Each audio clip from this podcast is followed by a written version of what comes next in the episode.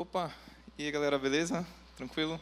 Então, primeiro, é, obrigado, né, a Eliana aí que me chamou, né, para mim é uma, uma honra, né, um privilégio estar aqui. Acho que o pessoal me conhece já, né, enfim, eu sou o Lucas, prazer. É, e pediu para falar um pouco sobre o câncer de próstata, né, e uma geral aí sobre a saúde masculina. Né, primeiro eu queria falar um pouquinho sobre um geral aí da saúde masculina. Então, assim, é, hoje eu trouxe dados atualizados do IBGE. Da última vez que eu vim aqui, eu trouxe dados de 2017. Dessa vez, os dados mais atualizados são de 2020, certo? Então, é, primeiro eu vou dar de bandeja para vocês a expectativa de vida das mulheres em 2020. Isso tirando os efeitos né, da, da Covid e tudo mais. Né? Expectativa de vida da mulher brasileira em 2020, 80 anos. Agora, vocês querem chutar mais ou menos o a expectativa dos homens brasileiros? 76? Mais alguém? 75? Era para ser mais ou menos igual, né? Todo mundo gente, né, de carne e osso, né? Por que, que a mulher ia viver um pouco mais, né? 73 anos, a expectativa de vida do brasileiro. Sete anos a menos, certo? Então, você, nós, né, por pelo simples fato de nós termos nascidos homens no Brasil, nós temos uma expectativa de vida sete anos inferior do que das mulheres. Né? E por quê? Né? Por que isso tudo? Gente, o homem morre mais de infarto, homem morre mais do que a mulher, do que de AVC, homem morre mais que a mulher de é, violência, de acidente de carro, de suicídio, e homem morre mais de câncer do que a mulher. E por quê? Tem alguns fatores biológicos também para explicar isso, certo? Por exemplo, a mulher, quando ela está na idade fértil, ela tem os estrogênios, né, os hormônios lá que protegem um pouco o coração e o cérebro de ter lá o AVC ou o infarto. Mas por que, que o homem morre mais de câncer? Os hormônios não explicam isso, certo? Por que, que o homem morre mais de suicídio? Homem, hormônio não explica isso, certo? Esses hormônios, né? É, tem alguns outros fatores biológicos, mas cientificamente, assim, tipo, com base nos estudos, tem se visto que um dos principais fatores né, para o homem ter uma saúde tão pior do que a mulher é que o homem não se cuida, certo? O homem não, não liga muito para a saúde. E assim, a prova disso é, é, assim, eu, eu atualmente eu moro com a minha mãe, com meu pai, com meu irmão gêmeo e com o meu irmão menor, certo? Meu pai não veio, meu irmão gêmeo não veio, meu irmão menor não veio, quem veio foi a minha mãe. que nem próstata tem, certo?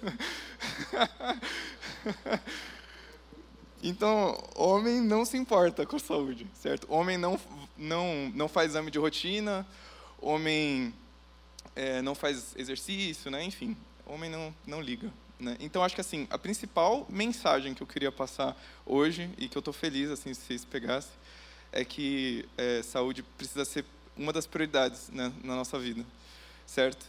E aí foi feita uma pesquisa, não sei se vocês lembram da última vez eu comentei também. Foi feita uma pesquisa nos Estados Unidos dos motivos, né? Oh, obrigado. Sentindo importante. Né? é, foi feita uma pesquisa então nos Estados Unidos, certo? Perguntaram para os homens por que, que eles não queriam fazer o rastreamento do câncer de próstata. E as três principais respostas foram as seguintes: eu não tenho tempo, certo? Essa foi a primeira, se eu não me engano. É, não quero descobrir que tem alguma coisa de errado comigo, certo? É, compreensível. E é, não quero fazer o, o exame né, do, do, toque, né, que é desconfortável. Beleza. Bem, se a gente não tem tempo para a saúde, é, é, complicado, né? Porque aí, se a gente adquire aí uma doença que nos tira, pode tirar o nosso tempo do trabalho, pode tirar o nosso tempo de cuidar da nossa família, né? Então, muitas vezes o homem fala assim, tipo, ah, eu não tenho tempo para cuidar de mim mesmo, da minha própria saúde, porque eu estou cuidando da saúde da minha família, estou cuidando do bem-estar da minha família, estou trabalhando, estou sei lá o quê. Só que se a gente não cuida da nossa saúde primeiro, a gente não tem como garantir a saúde, né, o bem-estar do outro, certo? Então, tem que ser uma prioridade também na nossa vida. Ah, não quero é, descobrir que tem alguma coisa errada comigo. Né? Eu tenho uns amigos que falam assim: você não tem Covid até você fazer o teste. Assim, então começa a ficar gripado assim, não faz o teste. Assim, porque se der positivo, aí, putz, tem que ficar afastado, né, tal. Né? Mas tem algumas doenças, por exemplo, o câncer, que elas só começam a dar sintomas quando já está numa fase um pouco mais avançada, entendeu? Então seria muito melhor descobrir antes. Não só para câncer, tá? Outras doenças mais frequentes também, tipo pressão alta, tipo diabetes. No comecinho você tem essas doenças e não sente nada, tá? Daí a importância também dos exames de rotina, tá bom? E aí, beleza. Falando um pouquinho mais especificamente agora do câncer de próstata. É, primeiro, o que é a próstata? Né? Dá para viver sem a próstata? Qual é a função da próstata? Onde fica a próstata? Então, a próstata ela é uma glândula, certo? Que ela envolve a uretra, que é o canal por onde passa o xixi e o sêmen, tá? E a função dela, basicamente, é produzir aquele tal do PSA, que a gente dosa no sangue. E esse tal de PSA ele tem uma, um, uma função aí de constituir o sêmen para dar ali uma fertilidade ali, lá para o homem, tá? Ah, quer dizer que se eu perder a próstata eu fico infértil? Não, também, também não, não significa, não. é, é, estranho, né? Eu, eu, vi uns estudos assim, a disfunção de próstata não necessariamente está é, relacionado né, à infertilidade. Mas, enfim, a próstata tem esse papel na fertilidade do homem. Tá? Eu sei, é confuso, né? Eu também fiquei confuso. Mas, então, então, essa é a próstata e é aí que está a próstata. É... Epidemiologia, né? fatores de risco. Quem tem câncer, quem tem risco de ter câncer de próstata? Pergunta para vocês: quem tem risco de ter câncer de próstata? Boa, boa. Foi uma, uma das respostas que deram também nos anos anteriores. Quem tem próstata tem risco de ter câncer de próstata. Ah, um bebê tem risco de ter câncer de próstata? Bebê homem, né? Assim, difícil, né? Raríssimo, mas tem, tem, tem risco, certo? Mas muito raro. É, mas tem pessoas que têm mais risco de ter câncer de próstata do que outras. E quem que são essas pessoas que têm mais risco de ter câncer de próstata? O principal fator de risco é a idade. Tá? Então, antes dos 40 anos de vida é muito difícil, muito raro ter câncer de próstata. Não é impossível, mas é muito raro. A partir dos 40 anos, principalmente depois dos 50 anos, é, inclusive é a partir dos 50 anos que começa a fazer o rastreio, né? A probabilidade vai aumentando e vai aumentando muito, né? mas todos têm risco, todos têm risco. E assim, tem alguns estudos que mostram que até, tipo, quando você tem uns... Nove... O homem, quando atinge uns 90 anos, tipo, acho que é, uma grande porcentagem assim, dos homens já tem algum câncer de próstata, de, tanto, de tanto que a idade influencia né, é, isso. Inclusive, o câncer de próstata ele é o tipo mais comum de câncer que o homem pode ter. Que nem na mulher é a mama, no homem é a próstata. Tá? Beleza. Então, idade é o principal fator de risco. Outro fator de risco é etnia negra. Né? Ah, mas é, meu avô era meu avô por parte de pai é negro casou com uma mulher branca. Isso por parte de pai, por parte de mãe. Meu meu pai é, minha mãe é. Então, no Brasil, como a gente é um povo muito miscigenado, é difícil de falar né, a respeito disso. Mas, assim, para simplificar, quanto mais forte é a ascendência africana, mais maior o risco, certo?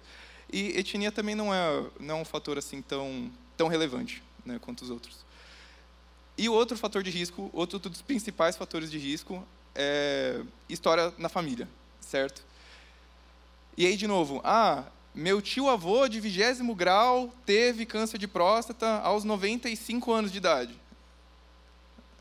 Eu tenho risco né, aumentado de ter câncer? E aí, de novo, quanto mais próximo é esse familiar que teve câncer de próstata, maior o risco. E quanto mais novo ele teve o câncer de próstata, maior o risco. Vou dar um exemplo. Ah, meu irmão teve câncer de próstata aos 40 anos, certo? Eu vou ter que começar a fazer o rastreamento de câncer de próstata 10 anos antes. Então, vou começar, eu, no meu caso, vou começar a ter que fazer, a ter que fazer aos 30 anos, certo? Caso hipotético. Tá, esses são os fatores de risco. Tá bom? Então, principalmente idade, etnia negra e história na família. Tá? Sintomas. De novo, a maioria dos sintomas do câncer de próstata, é, a maioria dos cânceres de próstata não geram sintomas. Não gera, uma doença silenciosa. Quando você começa a ter sintomas, isso já é um sinal de que, na verdade, a doença já está um pouco mais avançada. Certo? Mas alguns causam é, sintomas, né? Então, a gente tem como deduzir quais que são os sintomas meio que pensando na localização da próstata e o que, que o câncer faz. A próstata, como eu falei para vocês, é uma glândula que envolve a uretra, certo? Que é por onde passa o xixi e o sêmen. O que é o câncer? O câncer é um tumor que ele basicamente comprime as coisas ao redor e ele destrói as coisas ao redor. Isso que é o câncer. Então, se um tumor começa a comprimir a uretra, o que é de se esperar? Que a pessoa passe a ter dificuldade de urinar. E aí começa a ter um jato, fraco né, na urina. Ou pode até começar tipo, sair por gotejamento. Ou então é, começa a acumular o xixi na, na bexiga, a bexiga distende, e aí a pessoa fica com vontade de fazer xixi o tempo todo. Faz xixi várias vezes no dia, acorda de noite com vontade de fazer xixi, esse tipo de coisa.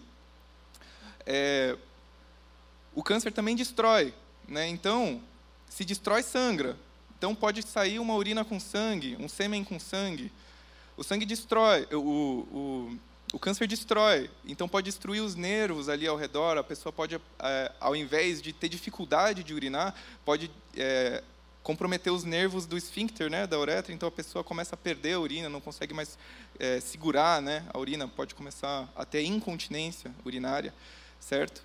Isso se o câncer crescer para o lado da uretra, né? Pode crescer para trás também e começar a comprimir o reto, certo? E a pessoa vai ter dificuldade de fazer cocô certo? Vai fazer um cocô com as fezes finas. Tal. Se o câncer ele já for mais disseminado, né, já tiver passado o, o câncer de próstata, ele dá muita metástase para osso, né?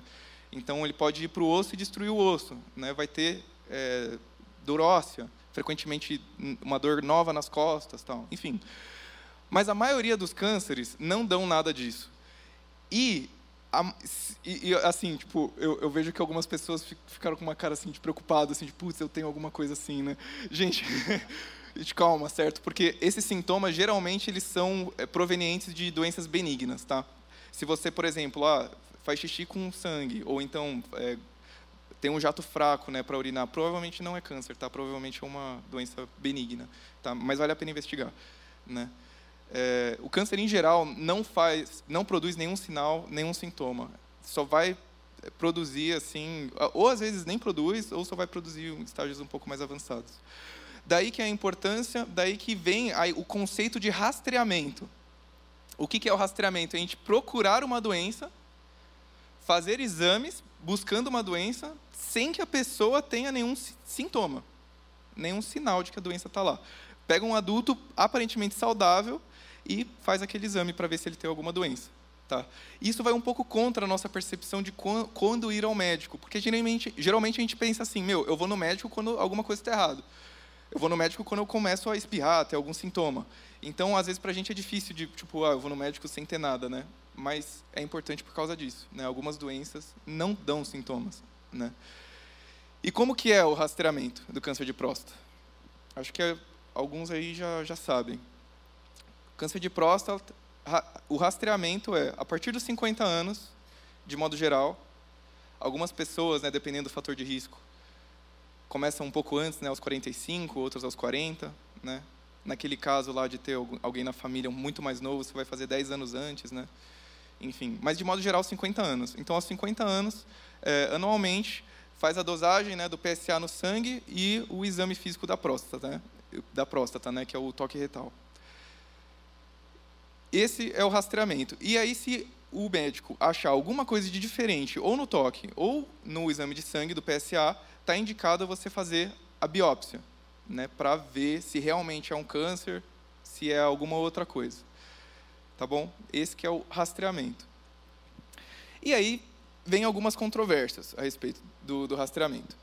É, começou né, com um grupo dos urologistas, o, o os especialistas né, que tratam né, o câncer de próstata, eles viram, né, eles são aqueles que veem a pessoa assim no individual, certo? Vem um indivíduo, vem aquela pessoa lá, aquele paciente que está morrendo de câncer de próstata e fala, meu, se essa pessoa tivesse encontrado esse câncer um pouquinho mais cedo, daria para eu propor um tratamento que ia salvar a vida dela, e agora não dá mais.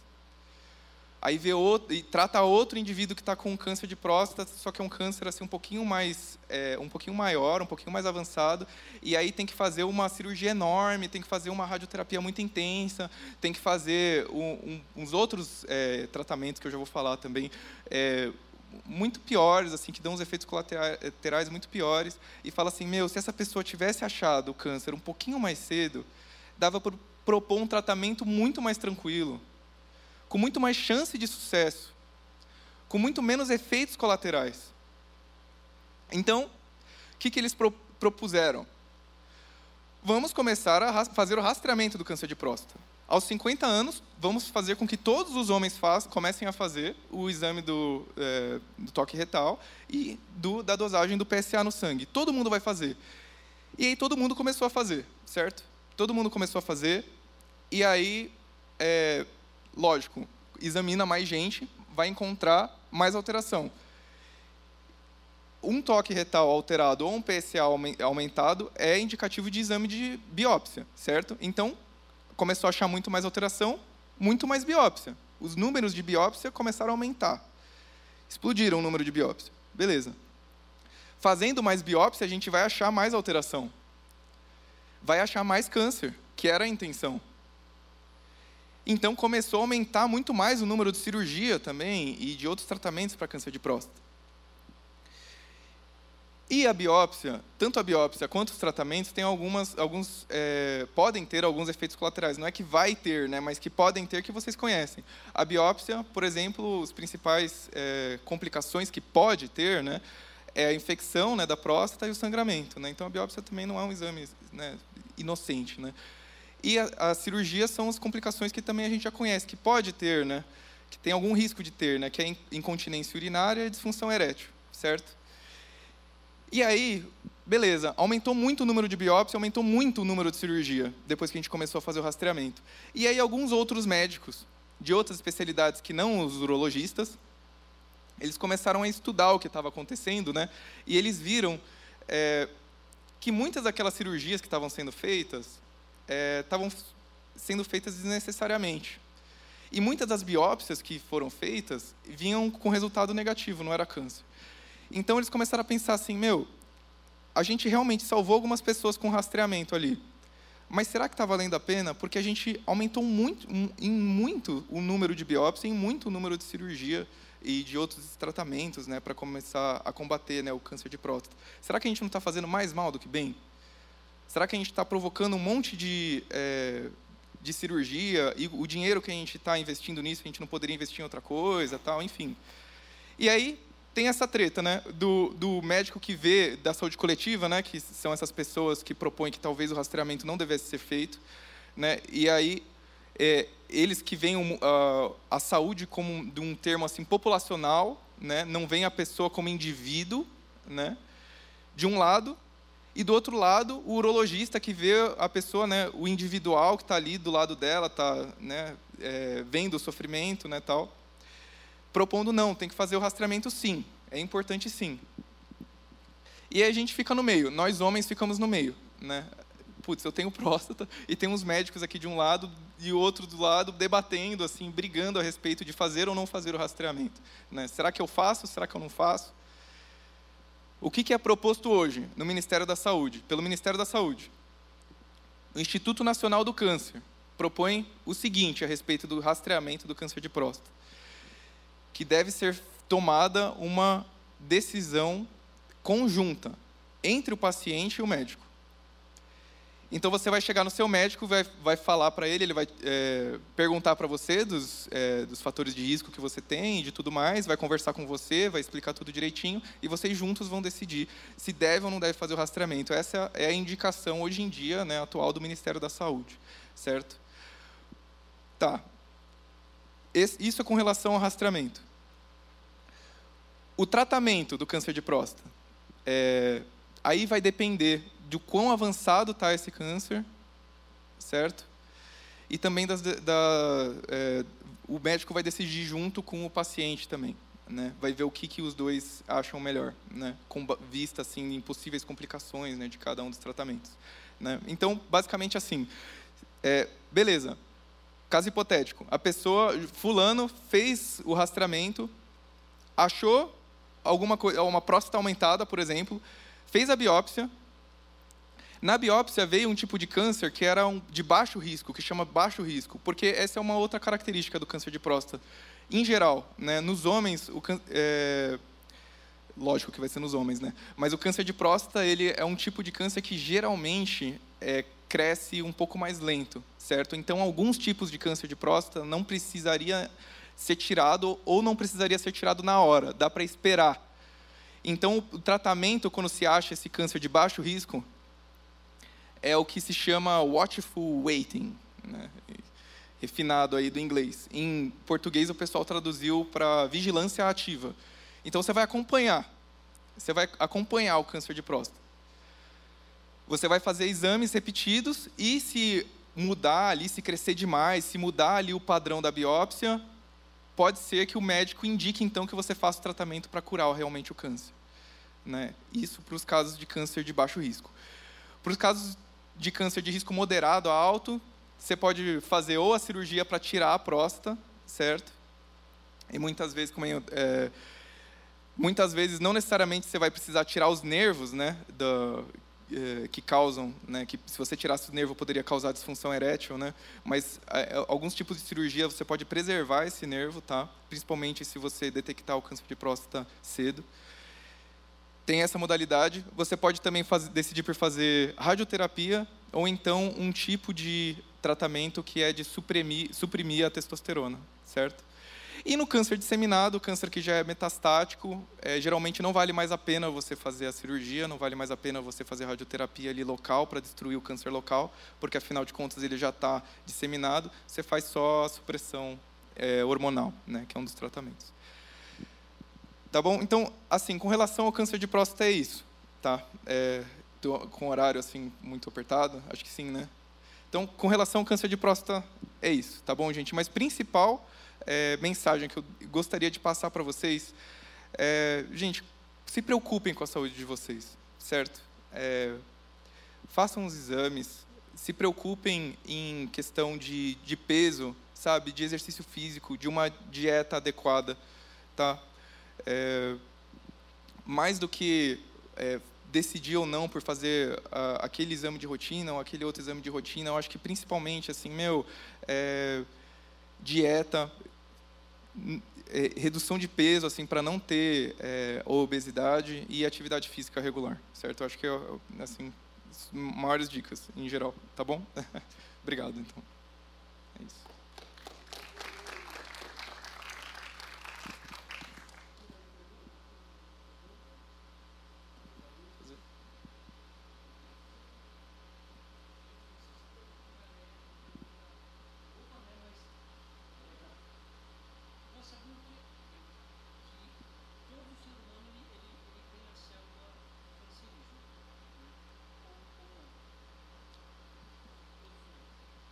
Não, é, é, todos têm um potencial. Perguntou se todos têm uma célula cancerígena em nós. Não, todos.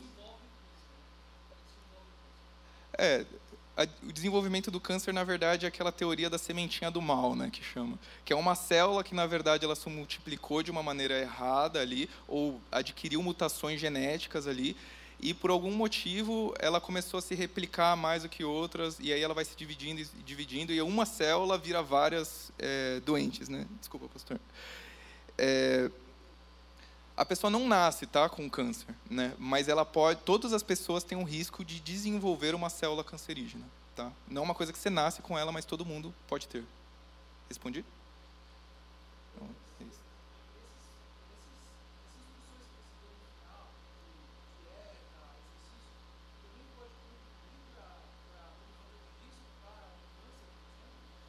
Então, para o câncer de próstata, não. Pro, é, é, muito chato o câncer de próstata porque tem muita pouca coisa que a gente pode fazer né, por ele. Um deles seria o rastreamento né, que a gente pode fazer. Outro deles é simplesmente o fato da gente se preocupar com a nossa saúde, qualquer coisa que acontecer com a gente, qualquer sinal, qualquer sintoma, correr para o médico, certo?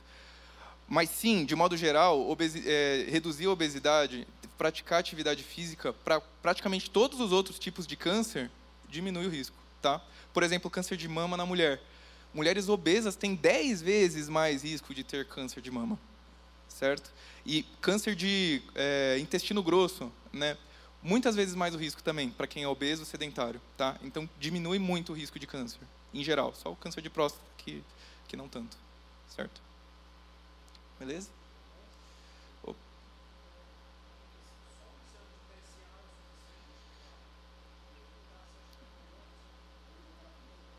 É, é, então, a mesma coisa? É. Teve um que perguntou assim, tipo, ah, por que, que precisa fazer o toque? Não podia fazer tipo um raio-x, assim, tal, né? É, que, tipo, não dá realmente. Eu, o, o, melhor mesmo é, é a combinação dos dois, tá? Só o PSA seria tem alguns cânceres que aumentam a próstata, mas não aumentam o PSA, entendeu? Então, se você dosasse o PSA e ele viesse normal, ainda assim você poderia ter câncer. Perderia vários casos, entendeu? Então, é recomendado mesmo para rastreamento. Se for fazer o rastreamento, tem que ser as duas coisas combinadas. Entendeu? Esse é o melhor que dá para fazer. Também não tem nenhum exame de imagem, raio-x não vê. Tomografia não vale a pena, porque é muita radiação.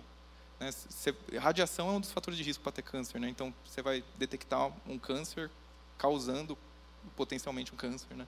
Então, então, não vale a pena, é né? muito caro. Tal. Então, realmente,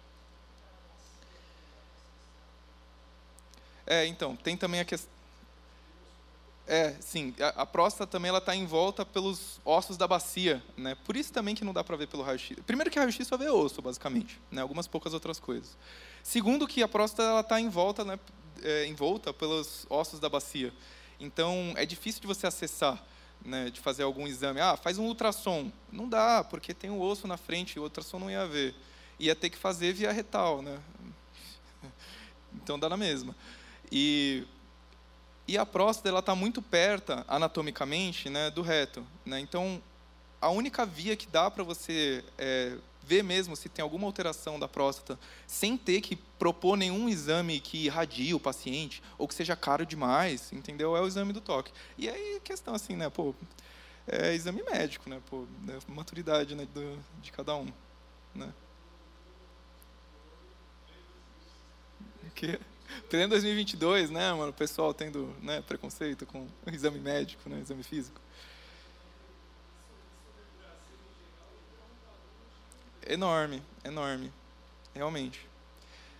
Realmente. Também, é, na pediatria também tem uma questão assim, que nos Estados Unidos eles medem a temperatura do bebê pelo reto, né? Eles usam um termo que é melhor, né? Que você consegue ver uma temperatura mais fidedigna. Aqui no Brasil, não, vai, né? É pela axila mesmo. É um tabu muito grande ainda essa questão assim do exame físico médico mesmo. Mais alguma coisa? Amém? Então, amém. Obrigado, gente. Tamo junto. Qualquer coisa pode falar depois. Pastor, obrigado. Eu que agradeço. Graças e paz, queridos. Amém? Ó, o Lucas é médico, né? Eu sou engenheiro, não sou médico, mas eu fui acometido de câncer de próstata. Por isso que eu estou aqui. E uma coisa que, que eu queria compartilhar com você, e o Lucas pode confirmar isso também, que doença da próstata nem sempre é câncer. Você pode ter um outro tipo de doença na próstata que não seja câncer. Você pode ter uma próstata aumentada por uma questão inflamatória, né, e que não seja um câncer. Então, como o Lucas falou, a questão da próstata ela aumentada é, vai gerar dificuldade para fazer xixi, eu já ouvi falar de casos, meu pai, como por exemplo, meu pai ele teve a próstata aumentada, não teve câncer, mas na hora que ele ia fazer xixi, ele, sangrava, ele urinava sangue, porque ele fazia muita força para fazer xixi e com isso rompia alguns vasos ali da uretra e ele acabava urinando sangue. Amém? Mas eu queria compartilhar com você rapidamente um, texto que Deus me deu para poder dar o meu testemunho para você. Está lá em Jeremias 30, a partir do verso 12, diz assim: Assim diz o Senhor, Deus falando com Israel seu ferimento é incurável. É uma ferida grave. Não há ninguém para socorrê-la. Não há remédio que cure a sua ferida. Aí, você descendo um pouquinho mais, a palavra do Senhor diz: Restaurarei a sua saúde, no verso 17, e curarei suas feridas, diz o Senhor. Amém? É, queridos, câncer, né, eu não sei quantos de vocês, né, como foi dito aí, a gente está em 2022, mas câncer, até um certo tempo, era tido como uma doença incurável. Né? Assim, a minha mãe, que é mais antiguinha, minha mãe tem 80 anos, ela não fala a palavra câncer, ela fala aquela doença. Né? Ela não gosta nem de proferir ela é crente, tá? Porque ela acha que se falar a palavra câncer pode dar azar. Que tem crente que crê em azar, né? É, só que assim, a gente está vivendo novos tempos. São novas tecnologias, são novos processos. Né? Até um certo tempo atrás, eu comentava isso com o Lucas antes de entrar aqui, um dos grandes tabus né, que existem até hoje com relação à prostatectomia, que é a retirada total da próstata, é a questão da, da disfunção erétil, né, que você não tem mais, é, não fica mais excitado, né, o, o pênis não fica mais ereto. E a partir de, do, de 1980, eu estava comentando com a Miriam esse dia, eu falei assim, poxa, isso foi descoberto na década de 80, faz pouco tempo. Não faz pouco tempo, não. Em 80, né, eu tinha 10 anos, né, então eu estou com 52, já tem bastante tempo isso. Mas foi na década de 80 que a medicina descobriu que os nervos que garantem essa questão da função erétil não passam por dentro, não passavam por dentro da próstata. Até então, a cirurgia da prostatectomia ela era feita de maneira mais agressiva. Tinha um corte, igual um corte da cesariana, né? Tinha até uma posição, eu vi algumas fotos assim, uma posição meio inclinada, né, que o cara fazia, e, e ali, por ser uma coisa muito agressiva, tirava-se tudo. Então, a, pessoa ficava com disfunção erétil, ela ficava com incontinência urinária, né? Isso é um dos pontos, por conta da, da cirurgia. Hoje em dia, a cirurgia é feita por robótica. Né? Então, por exemplo, a minha cirurgia foram feitos quatro furos na minha barriga. Um deles era para injetar ar comprimido, descolar a parte é, é, da gordura né, do, do resto ali. Né, e eu te falo isso porque eu assisti a minha cirurgia. É claro que eu estava desacordado ali, eu assisti porque o médico gravou, e, e eu tenho o DVD até hoje em casa e assisti lá como é que foi. Né? E depois ele faz um outro furo pelo umbigo, e pelo umbigo ele tirou a minha próstata. Mas, como eu ia dizendo, na década de 80 foi descoberto que o nervo que garante a função erétil, ele não passa dentro da, porta, da próstata, ele passa na superfície, na parte superior.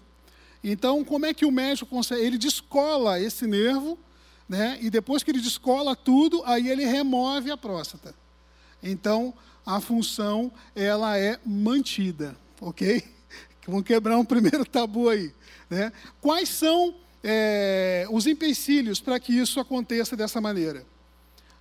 a demora em você procurar se tratar. Que foi o que o Lucas falou. Imagina assim: quanto mais tempo a próstata estiver ali com câncer, né, a, a, tendência, por mais que essa, essa evolução ela não seja tão rápida quanto outros tipos de câncer, ela, ela vai evoluir. E se você não tratar, uma das primeiras coisas que ela vai alcançar vai ser justamente essa parte nervosa que garante a questão da função erétil. Sem falar do esfíncter, né, que é o que garante a sua. É esfíncter mesmo, né, Lucas? Tá? É, que garante a sua continência urinária. Né? O, o, me corrija se eu estiver errado, você tem dois pares, você nasce com dois pares de esfínteres, um dentro da próstata e outro no pé dela, quando ela, quando ela acaba e, e chega ali quando vira o canal da uretra. É, e, e as glândulas seminais. Então, quando você faz a cirurgia, você já perde de cara um par de esfínteres. E também as glândulas seminais, elas são arrancadas. Qual que é o prejuízo disso? Né, você tem que aprender a exercitar esse músculo do esfíncter, tá? É, para que eles possam produzir agora um par, o mesmo efeito que você tinha com dois pares. Por isso que quando você faz a cirurgia, a prostatectomia, você tem que passar por algumas sessões de fisioterapia pélvica, que você faz exercícios. A gente já teve aqui, inclusive, é, num dos encontros de casais, é, abordado esse assunto sobre fisioterapia pélvica, tá? Exercícios pélvicos. Né? E a partir daí você consegue fazer o controle né, é, é chato, né, no início, né, poxa, quando eu fiz a cirurgia, eu espirrava, mas ainda bem que tem um, um, absorventezinho masculino, né, que você põe e tal. Mas não é assim que você sai fazendo xixi, molha a calça, não é isso não, são jatinhos, são gotinhas. Né? E depois, com o exercício você consegue recuperar essa função. O que, que você não recupera? Você não recupera a questão do, do líquido seminal, porque quando você tira a glândula seminal, você tirou fora, então você não produz mais ela. Né? E para que, que serve o sêmen? Para conduzir o espermatozoide ali. É tipo aquele líquido que torna mais fluido, né? E quando você corta, você não expele mais o esperma. Para mim foi uma coisa muito esquisita, gente. Assim, tipo, né, que você está acostumado ali na hora H, né? Você sabe que vai sair alguma coisa e não sai nada. Então fica um negócio esquisito. Né? Mas o, o que salva é que você tem o prazer, tudo funciona, né? tudo uma bênção. Né? E glória a Deus por isso. Mas falando um pouquinho de mim, eu sou filho de nordestino, tá? eu sou lá do interior de, de Cabo Frio, aliás, interior do Rio de Janeiro, numa cidadezinha chamada Arraial do Cabo. Eu nasci em Cabo Frio, fui criado em Arraial do Cabo, porque na época que eu nasci, Arraial e Cabo Frio era a mesma cidade. Arraial foi emancipada é, em 95. Né? Então, na época que eu nasci, né, é, ainda era a mesma cidade, então só tinha hospital em Cabo Frio. Meu pai e minha mãe vieram de Pernambuco, se conheceram lá. E não preciso nem dizer que eu tenho um pezinho lá na senzala. Né? Eu sou, né, tenho ascendência negra. Né? Então, como o Lucas falou, é, eu tinha todos os sinais, eu tinha todo o perfil para produzir o câncer. Por quê? Eu tenho ascendência negra e eu sou neto do seu Severino, que teve câncer de próstata. Então, é, é já estava ali meio. É, não que eu achasse que eu teria, porque por mais que eu tivesse todas essas essa probabilidade por conta do histórico, né, vale a questão do, do homem ser desligado e achar que ó, vai acontecer com o vizinho, mas com você não vai acontecer.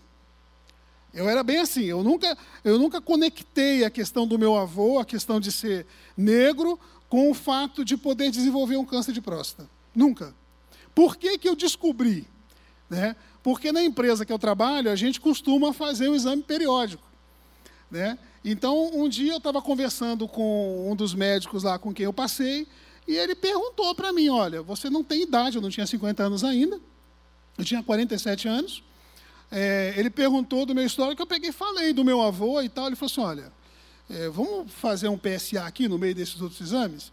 Né, e tal. Ele foi me pedir o PSA.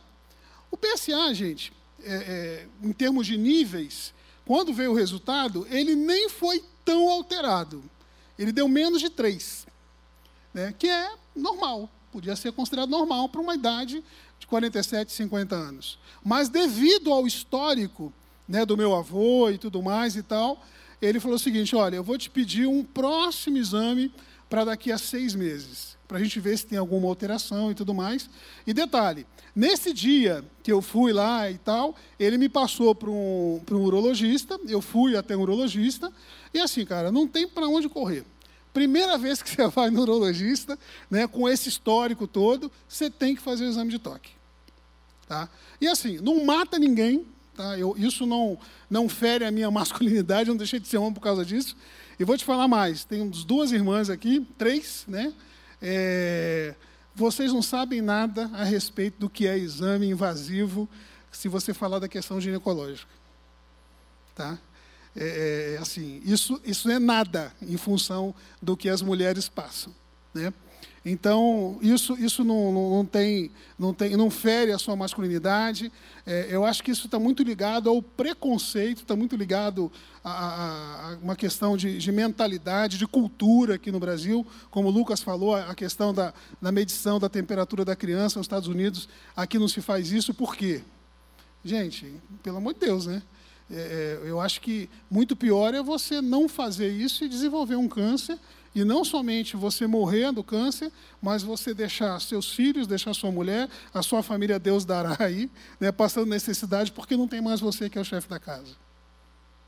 Então, assim, fiz, fui fazer o exame seis meses depois, como o médico falou, tinha dado uma pequeníssima alteração, mas aí é, a gente já tinha voltado aqui para São Paulo, que eu passei cinco anos no Rio, né? a empresa tinha me levado para lá, a gente tinha voltado para cá. Aí eu procurei um urologista aqui no Hospital Samaritano, que é perto da minha casa. E fui lá, escolhi um, ninguém tinha me indicado ele, e falei com ele, mostrei o exame, e ele falou assim: vamos fazer o seguinte, vamos marcar uma biópsia. É, então, alguém pode falar que seria tenha sido algum, algo prematuro, mas ele tinha as razões dele.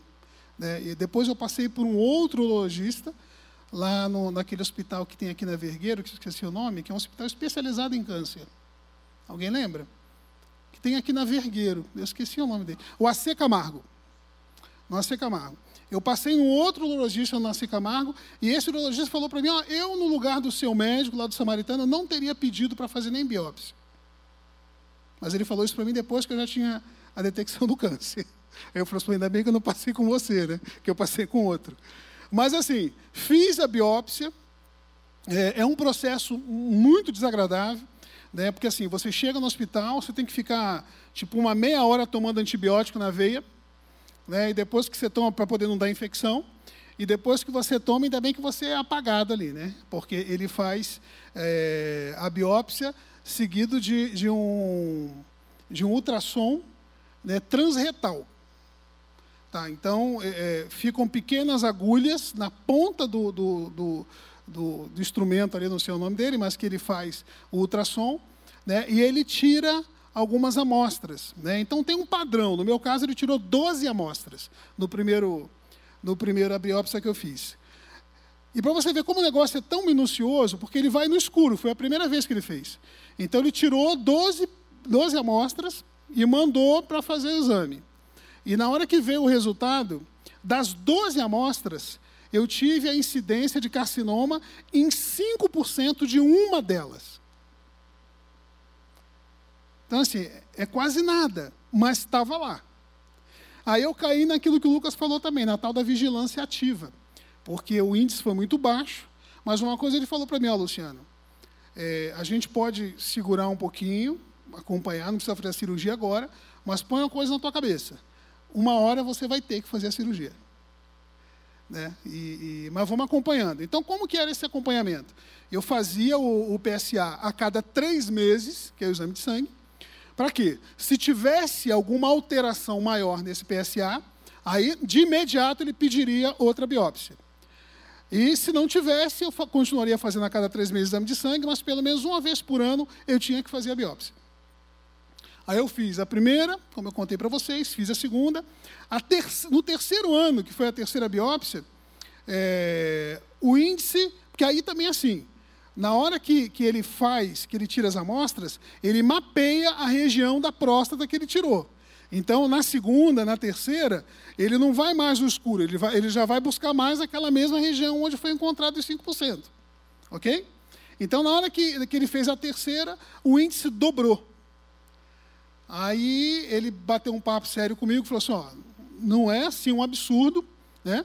mas pensa junto comigo. Qual que é a, a chance de você ter mais problemas de efeitos colaterais é, do que não ter? Né, ele, ele falou para mim que, inclusive, ele já tinha operado pessoas com 40 anos. É, é raro, é, mas acontece. Né? E ele falou assim: olha, o problema é que quanto mais tarde você deixa, mais difícil pode ser a sua recuperação. Ou seja, você tem mais chances de ter efeitos colaterais. Ok? E a gente conversou e tal, conversei com a minha mulher, ele me explicou como era a cirurgia, fui fazer. Aí fiz. Tá? Como eu falei para vocês, é, foi super tranquilo. Né? No meu caso, aqui, até uma particularidade minha, eu fiz a prostatectomia. É, começou às 5 da manhã, acabou, acho que era umas 10, 11 da manhã. É, e eu tinha um problema também de apneia. Né? Então, eu tinha que fazer os cornetos, tinha que fazer a, a úvula, tinha que fazer o, o, desvio de septo, tinha um monte de coisa. Eu conversei com os dois médicos, falei assim, vamos aproveitar, vamos fazer tudo numa tacada só. Então, assim, eu faço de manhã a prostatectomia, aí depois vem o, o otorrino, muda o campo e já faz a outra tudo junto para ter uma recuperação só, uma coisa só. Né? E isso foi feito. E eu digo para vocês que, com relação à cirurgia da próstata, o único inconveniente para mim foi que você sai do hospital com a sonda. E a sonda é um negócio desagradável demais. Né? Não que ela seja desagradável porque dói ou coisa parecida. Mas assim, você está com aquele tubinho ali, né, na sua uretra ali, fazendo xixi num saquinho, é uma coisa muito chata. E ter que limpar, tirar, enfim, é, é muito desagradável. Né? E, e, tem até um, uma, uma questão que falaram para mim, olha, o problema da sonda é quando tira. Então eu já criei assim aquele medo. Eu falei, meu Deus, quando eu for tirar esse negócio, eu já pensei assim que, né, para mim era, era pior do que o exame de toque. assim, poxa, tirar essa sonda aqui vai ser um terror. Só que, coincidentemente, o mesmo dia que eu tirei a sonda foi o dia que eu tirei as plaquinhas de silicone do meu nariz por conta do desvio de septo. Gente, é pior do que tirar a sonda. o médico foi tirar. Na hora que ele tirou as plaquinhas do meu nariz, eu vi o tamanho daquela placa, eu não acreditei que aquilo coubesse no meu nariz. Então eu sofri, né? Isso foi de manhã à tarde, eu fui no URO para poder tirar a sonda. Né, e eu deitei ali, quando eu falei assim, doutor, vai, mas não fala nada ali, vai, vai na fé aí, que eu vou ficar aqui na minha. E ele riu falou assim, cara, eu já tirei. Então eu nem percebi que ele tinha tirado a sonda, né, e deu tudo certo. Então, assim, irmãos, é, o que eu quero, quero, quero dizer para vocês? Se cuidem, tá? É, a gente não sabe em que pé que as coisas podem estar. Quando a próstata é retirada, a peça inteira, ela é mandada para a biópsia. Tá? Então, foi mandado para o laboratório e tudo mais. E qual foi a minha surpresa? É, o tipo de câncer que eu tinha na próstata era um tipo pior do que o câncer que ele tinha diagnosticado na biópsia, na biópsia das amostras que eu tinha feito anteriormente. E o volume de células cancerígenas era maior, muito maior, do que aquele que tinha sido diagnosticado na biópsia. Ou seja, é, ele tem, eles mandam um desenhozinho para você, então eu posso dizer para você que 25% da minha próstata já estava comprometida e já estava chegando na superfície, ou seja, por pouco a, a, o câncer não tinha alcançado a parte nervosa e aí já era. Então, assim, qual que é o, o, o grande segredo da história. Quanto mais cedo você trata, melhor. Porque é, todos esses, esses problemas que decorrem da cirurgia vêm justamente pela letargia de você procurar um tratamento. Tá? Porque quando você mais demora, mais chance você tem desse câncer alcançar a parte nervosa, alcançar o esfíncter embaixo e tal. Porque assim, a cirurgia da prostatectomia tira um par. Mas se você demorar, é, esse câncer pode alcançar, inclusive, o outro par de esfíncter. Aí já era. Aí você não tem mais como ter a continência urinária. Você não tem mais como ter a ereção. Ok? Então, assim, é muito interessante é, pensar também, e aí eu queria só dar uma palhinha para vocês aqui, que a gente se preocupa muito quando fala em câncer, né, que é uma doença incurável, todo esse inconveniente da questão da próstata e tudo mais. E uma coisa que Deus ministrou no meu coração, eu queria compartilhar com vocês, é que assim, eu herdei esse câncer do meu avô materno. Provavelmente foi porque ele teve e tal, né? E como o Lucas falou, meu, meu avô era, era negro de canela fina, né? Tipo, africano mesmo, né? Então ele, ele tinha tudo ali para ter as coisas e tal, e teve, tanto é, e eu acabei herdando isso aí. Mas pensem comigo, quantas coisas eu e você também herdamos da nossa casa, da nossa parentela, da nossa ascendência, tá? que matam tanto quanto o câncer.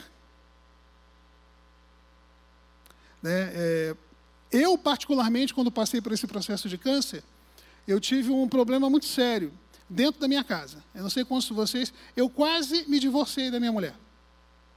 Eu passei com a Miriam um problema muito sério. Eu, durante a pandemia, aliás, antes da pandemia, eu, tava, eu trabalho na empresa que eu trabalho há 16 anos. E antes da pandemia, eu, fui, eu, eu recebi uma promoção na minha empresa para ganhar menos. Você já ouviu falar disso? Pode parecer piada, mas era promoção. Eu subi no organograma da empresa e eu deixei de ter direito a alguns benefícios que eu tinha, com a promessa de que no final de 2019 eu receberia uma equiparação, porque eu não poderia receber duas promoções seguidas. Mas era uma promessa, eu acreditei nisso. E o que, que eu fiz? Eu deixei, eu, eu me coloquei num papel assim: eu sou o dono da casa, eu que ganho, eu que boto dinheiro dentro de casa, e pouca importância eu dava para a opinião da Miriam com relação às nossas finanças. Então a minha filha pediu alguma coisa, a minha mulher também, baseado naquilo que elas conheciam, eu dava. Né? E quando aconteceu isso, eu continuei vivendo naquele padrão, achando que no final do ano as coisas iam se normalizar, né? e, e comendo as economias, comendo isso, comendo aquilo. Moral da história: virou 2019 para 2020, o que, é que aconteceu? A pandemia.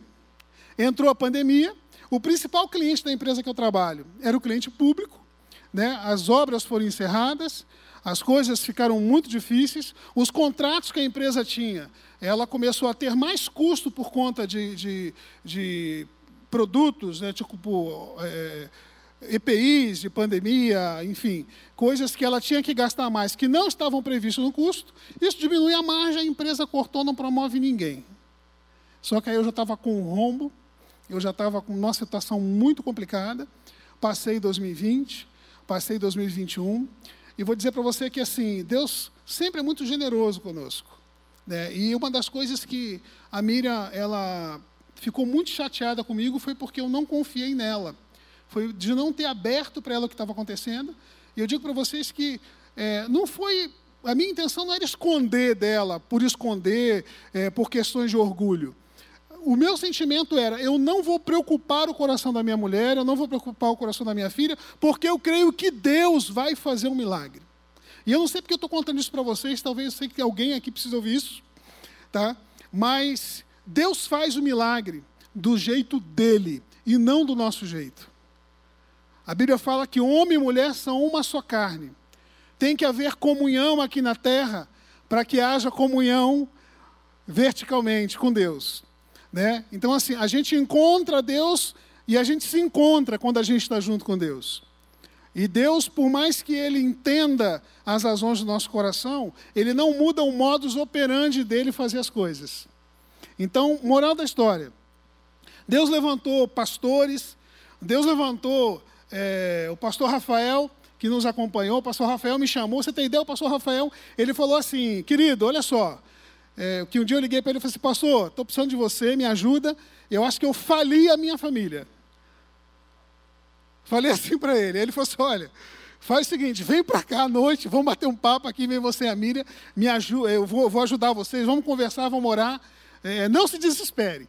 Aí na hora que ele desligou o telefone, eu soube disso depois, ele chegou para a Fabíola e falou assim, Fabíola, ó, vamos pegar as crianças, vamos botar no nosso quarto e tal, porque eu acho que a gente vai ter que receber o pastor Luciano e a Miriam e a Sofia para cá, porque quando ele entendeu faliu, ele entendeu, não tem nem mais onde ficar, vai ter, não tem nem mais onde morar.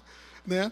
Mas assim, você vê como que, eu estou contando isso para você ver como que Deus, é, ele cuida de todas as coisas. O Senhor, ele está atento a todas as coisas. E ele usa quem ele quer. Claro que a gente não precisou disso, mas foi como se ele dissesse assim: ó, caso vocês precisassem, até isso eu já tinha preparado para vocês. Então a gente foi para lá, a gente foi acompanhado pelo Rafael, ele orando junto conosco, ali a mira muito resistente, né, a gente teve que passar por um processo, e glória a Deus pelos processos de Deus. Deus levantou não um, mas uns quatro advogados, advogados de peso, assim, tipo, advogado de peso, para nos orientar juridicamente a respeito do que podia ser feito. Eu fui processado juridicamente, né, e tivemos que vender o nosso carro, é, nos desfazer de algumas coisas e tal, mas passando pelo processo. Eu digo para vocês que uma coisa que Deus falou comigo, num, num, dos aconselhamentos que eu tive a respeito desse assunto, foi assim: ó, querido, é, você está colhendo aquilo que você plantou. Porém, eu vou colher junto com você.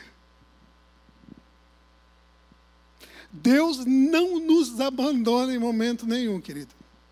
Vale a pena confiar em Deus. Ele disse que ele ia colher junto comigo. Eu não estaria sozinho. E ele colheu junto comigo.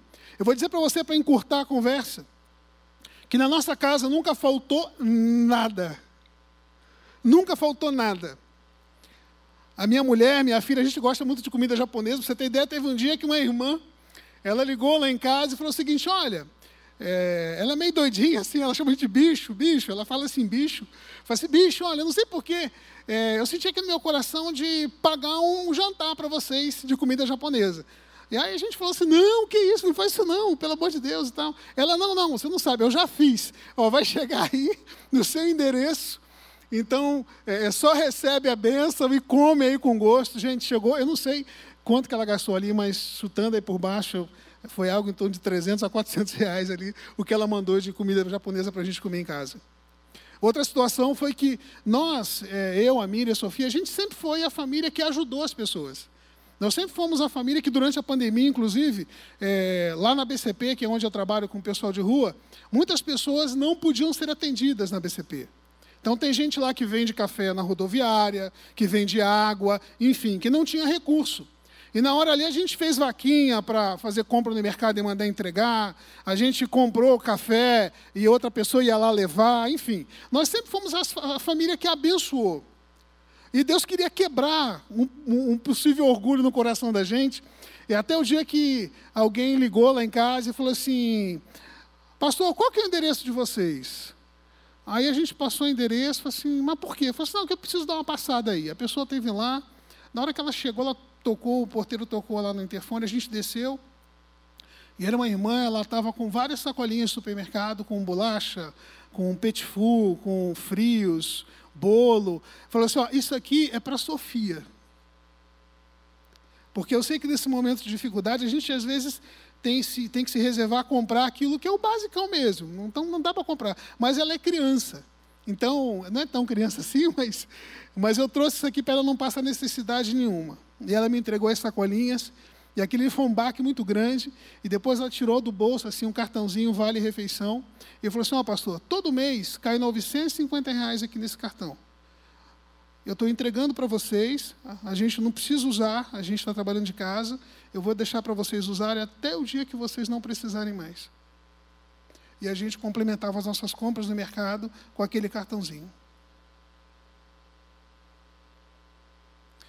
No dia que eu voltei da casa do Rafael, a gente saiu de lá duas horas da manhã, quando a gente abriu tudo ali, a Miriam ficou sabendo, queria me jogar da janela para baixo, mas graças a Deus que o Rafa não deixou.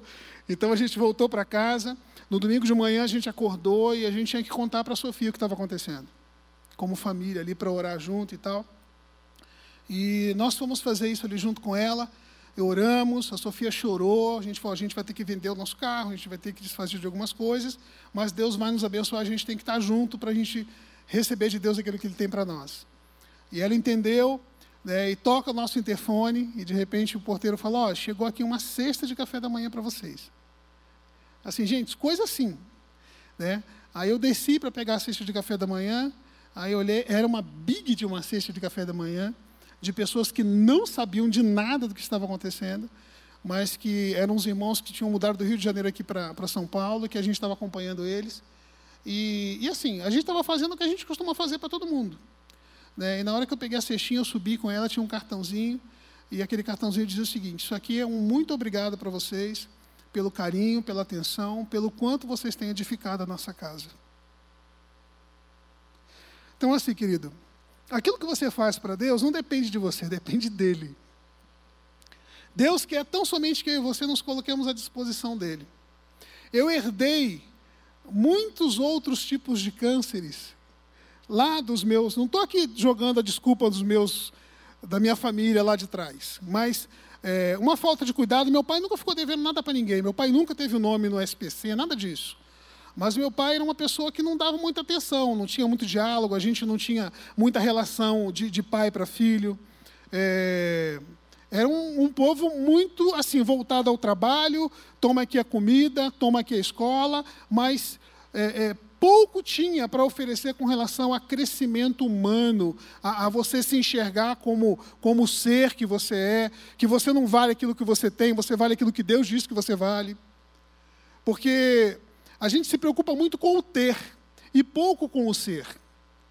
Eu gosto muito de uma história, história com H mesmo, de um pastor conhecido, que ele contava de um irmão muito rico, milionário da igreja dele, que tinha falecido e na hora ali que ele foi, ali nos últimos momentos do irmão, o irmão pediu para ele abrir uma Bíblia né, e ler um versículo para ele e tudo mais, ele leu e tal, e naquele momento o irmão faleceu. Né, e ele contando isso, ele até ilustrou, falou assim, queridos, eu nunca vi um milionário na hora da sua hora derradeira ali, ele me chamar ou chamar alguém para dizer, ó, pega ali a escritura da minha, do meu apartamento em Miami e lê para mim a, a, escritura. Pega ali o documento do meu carro de meio milhão de reais e lê para mim a descrição do carro que eu quero morrer em paz. O que você vale é o que você é e não aquilo que você tem. Né? E, e, e Deus tratou muito com isso no nosso coração. Né? E como eu falei para vocês, para encerrar o assunto, Deus colocou não um, mas quatro advogados de peso, pessoas bem é, é, proeminentes aí na, na carreira do direito, irmãos aqui da igreja, que nos deram todo o apoio, olharam ali e a gente achou, não, é, vamos encontrar alguma coisa nesses contratos aqui do banco e tudo mais, para ver o que, que vai acontecer, e que, tem coisa aqui que você sabe que juros de banco são, são coisas exorbitantes e tal, mas uma coisa que vinha ao meu coração era o seguinte: tudo aquilo que eles estavam fazendo, nós tínhamos concordado. Eu assinei aqueles contratos. Então o banco estava no direito dele. Né? Mas um belo dia eu eu liguei, eu nunca deixei de atender um telefonema dessas empresas, desse, desse escritório jurídico que me ligava e tal. Eu sempre tratei com educação, mas era muito pé no chão, dizia, olha, isso aqui eu não posso. Eu só posso fazer isso aqui. Né? E um dia eu fiz uma proposta para o banco, o banco falou assim, oh, isso aqui, infelizmente, não dá para aceitar, é muito pouco. Né? E eu propus um valor à vista e eles disseram para mim que não. Passado uns dez dias, eu estava trabalhando de home office ainda, aí eu recebi um telefonema e era o escritório. Aí aquela advogada falou o seguinte, olha, é, a gente recebeu aqui um sinal aqui do banco de que está havendo uma promoção lá para poder resolver essas pendências e tudo mais. É, o senhor consegue pagar X? Só que assim, ó, é, o senhor vai pagar 80% na segunda, isso era uma sexta-feira, e, e os 20% o senhor paga só depois de um mês. O senhor consegue? Aí eu fiquei, eu não acreditei no que ela falou, porque eu falei assim, ué, mas eu tinha oferecido esse mesmo valor à vista. E eles não, não aceitaram. Então, aí me propuseram o mesmo valor que eu tinha oferecido à vista, que não tinham aceitado, me propuseram para pagar, é, não em uma vez só, mas em duas vezes. Aí eu falei assim, oh, sim, aceito. Né? E, e fui, não esperei vencer o outro mês, já quitei tudo, numa tacada só. E depois veio a cartinha de anuência lá do banco, tirando, extinguindo o processo e tudo mais. Aí eu fui, contei com esses irmãos advogados, mandei para eles, e eles falaram assim, pastor, como é que você conseguiu isso? Eu falei assim, eu não consegui, quem conseguiu foi o nosso Deus. É, e assim, o, isso foi sanado, nós não temos mais nenhuma pendência, não temos nada. É, graças a Deus, Deus restaurou a nossa, a nossa sorte, Deus restaurou a nossa casa. Né? E uma coisa que a Miriam sempre falava comigo e ela se queixava, porque a Miriam tem dificuldade para andar de ônibus, a Miriam é mais pesadinha, assim, para subir no ônibus, ela tem dificuldade, ela nunca teve que andar de ônibus, ela sempre teve carro, e a gente ficou esse tempo todo sem carro, andando de aplicativo, aquela coisa toda, mas ela, ela sentia muito isso. Né? Ela assim, poxa, tem que ir em tal lugar, ou a gente tem que ir de carona, ou tem que gastar com Uber e tudo mais. E faz uns 15 dias, né, eu recebi um telefonema, porque toda sexta-feira eu trabalho de casa, faço home office, e o meu superintendente me ligou, e me chamou para uma conversa assim particular ali pelo Teams e falou assim, Luciano, é, eu não sei se você sabe, a empresa que eu trabalho, ela era uma das donas da CCR. CCR é essa concessionária de rodovias aqui do Brasil. Né? E a CCR foi vendida para um outro grupo, né? então uma parte desse dinheiro foi para a construtora que eu trabalho. Ele falou assim, a gente vendeu a CCR, então é, tinha um, um, PRV aqui, um, um plano um valor aqui de uma renda variável que a gente tinha que pagar para vocês de 2019 e 2020 que estava atrasado. Então, assim, a, o conselho da empresa é, concordou de pagar esse PRV atrasado de vocês. E, e, eu comecei a chorar, irmãos. Que eu falei, Senhor, só Deus vai fazer isso. É, e na hora que eu chorei, a Mira estava na sala, eu estava no escritório, ela ouviu. Aí eu encerrei a chamada, fui até a sala, e ela falou assim, eu vi que você estava chorando, o que, que aconteceu? não me conta mais nada. Eu falei assim, calma. Eu falei assim, olha, fulano me ligou, me falou assim, assim, assado. Ela começou a chorar também. E ela falou assim, olha, tem uma semana que Deus me deu um sonho. E ele disse para mim que nós íamos ganhar um carro. Né? E o carro que ela queria foi exatamente o dinheiro que eu ganhei. E a gente pôde ir lá e foi um momento de restituição para minha mulher. Né, a gente foi lá poder ir numa loja, escolher o carro, pagar o carro à vista, do jeito que ela queria, sem dever nada para ninguém. E a gente está vivendo o milagre do Senhor. Querido, a nossa doença, ela é incurável. Mas o nosso Deus é o Deus que sara a nossa doença. Seja ela física, seja ela espiritual, seja ela emocional. Nosso Deus é um Deus de cura. Amém? Vamos ficar de pé para a gente orar? Em nome de Jesus. Eu não sei qual que é a tua história, como foi que você entrou aqui hoje. Mas eu quero dizer para você que você precisa ouvir mais a sua mulher. Você está me entendendo? Você precisa ouvir mais a sua mulher. Que todo orgulho do teu coração caia por terra, em nome de Jesus. Infelizmente, a igreja de Cristo, ela é machista.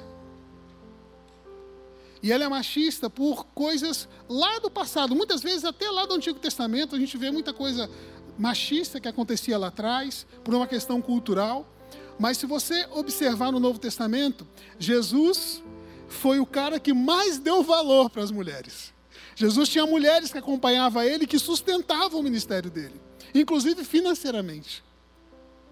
Mulheres faziam parte do grupo das primeiras pessoas que constataram que Jesus havia ressuscitado. Isso não foi por acaso. A Bíblia diz que quando Deus criou o homem, ele criou a mulher e ele lhe criou uma mulher que fosse idônea.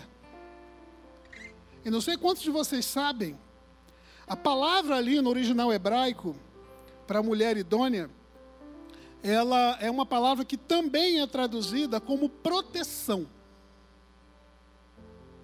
Tá? Agora tem um detalhe que faz toda a diferença.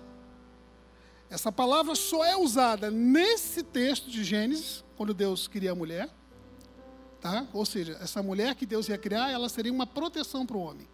Em outros momentos que essa mesma palavra é usada no hebraico, ela só é usada como proteção quando atribuída a Deus. Onde que eu quero chegar? A mulher que Deus colocou do nosso lado, ela é uma proteção de Deus para a minha vida e para a tua vida. Então, assim, não desperdiça isso que Deus tem colocado diante de você. Você pode ganhar, você pode trabalhar, talvez a sua mulher não trabalhe fora, mas olha só, tudo que você tem é seu e dela. E Deus quer usar a vida dela, e Deus conta com ela para ser bênção e fazer com que os teus frutos sejam prósperos e se multipliquem dentro da tua casa. Amém? É, eu não sei se você está passando alguma dificuldade, alguma luta que talvez seja na área financeira, em outra área, que tem sido como um câncer na tua vida. Mas toda morte vai cair por terra hoje em nome de Jesus, porque o nosso Deus é um Deus de vida, um Deus de restauração, é um Deus que muda histórias. Amém, queridos? Vamos orar. Senhor, nosso Deus, nosso Pai, nós te agradecemos, Senhor, porque o Senhor é tremendo. O Senhor é um Deus de milagre, Pai. Eu sei, Pai, que em nenhum momento o Senhor quebra as regras que o Senhor mesmo estabeleceu. Mas de uma maneira maravilhosa, Pai. O Senhor nos alcança, Pai, nos dando infinitamente mais do que aquilo que nós podemos pensar ou imaginar, Senhor. Pai querido, em nome de Jesus, eu te louvo, Pai, pelos milagres que o Senhor tem feito na vida da tua igreja. Eu te louvo, Pai, pela certeza que nós temos e convicção, Pai, de que tu és um Deus que cuida de cada um de nós. Senhor, eu sei que a lei da semeadura, ela é real, Pai. Mas eu te agradeço porque tu és o Deus, Pai, que sejam coisas boas ou ruins, o Senhor jamais nos abandona. E o Senhor, Pai, nos ajuda, Pai, a colher aquilo que nós temos colhido. E sempre com um coração bondoso e generoso, Pai, para gerar mudança e restauração na vida daqueles que te buscam e que te amam. Senhor, em nome de Jesus, Pai, que cada um dos teus filhos e filhas aqui nesse lugar, Pai, possa ter certeza de que tu és Emmanuel, Pai. De que tu és o Deus conosco, de que não há nada, Pai, que interfira na nossa vida e que o Senhor não tenha disposição e prazer de nos abençoar e nos restaurar e operar as tuas maravilhas. Senhor, em nome de Jesus, abençoa-nos, Pai. Abençoa-nos, Senhor, com a tua revelação a revelação de quem tu és, Senhor. Ó oh Deus, a tua bondade e generosidade para conosco. Senhor, que haja a cura, Pai. Que haja restauração, Pai. Não somente nas questões físicas, caso hajam aqui hoje, Pai mas que haja também cura e restauração, Pai, na alma, na, no espírito, Senhor, no caráter, Senhor. Oh Deus, na maneira de pensar e de agir, Senhor. Que nós sejamos homens e mulheres que exalam teu bom perfume, Pai. E que em todo tempo o Senhor possa olhar para cada um de nós e se alegrar daquilo que vê, Senhor. É o que eu oro, Senhor, e já te agradeço, Pai, em nome de Jesus. Amém. Amém. Você pode dar um aplauso para Jesus? Glória a Deus.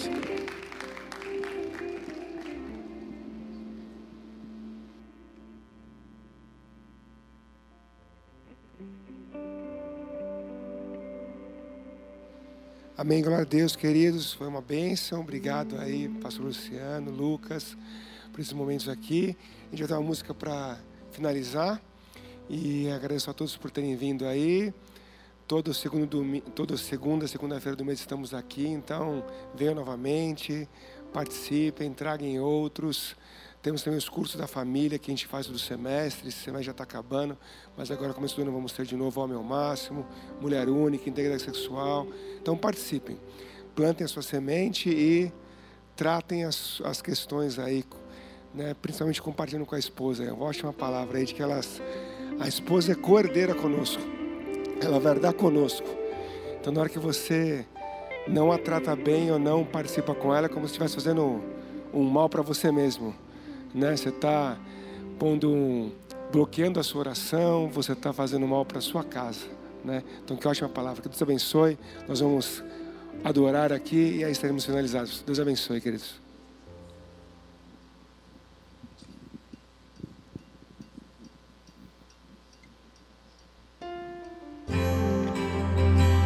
Aleluia. Peça ao Senhor que ele possa transformar o seu coração. Que essas palavras que foram ministradas possam trazer renovo e transformação para você e para a sua vida e para a sua casa. Peça, cobre-me, Senhor. Aleluia.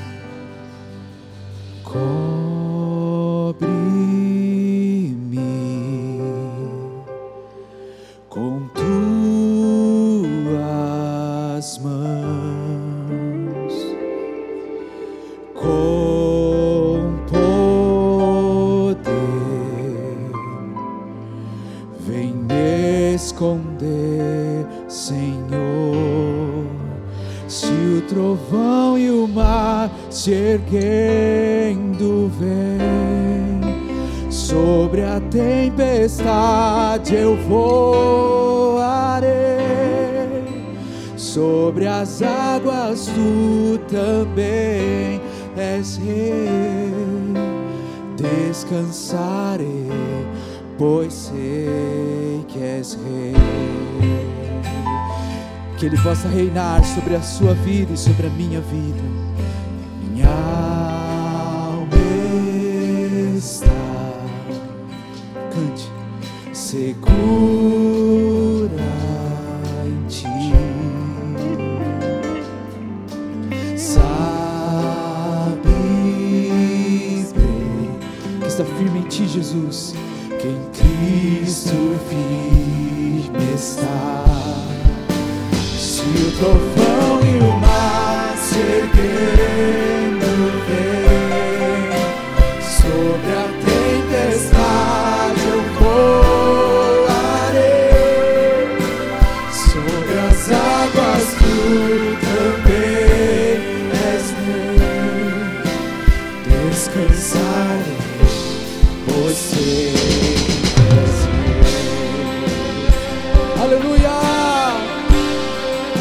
aquele que diz: acalma-te tempestade, acalma-te mar.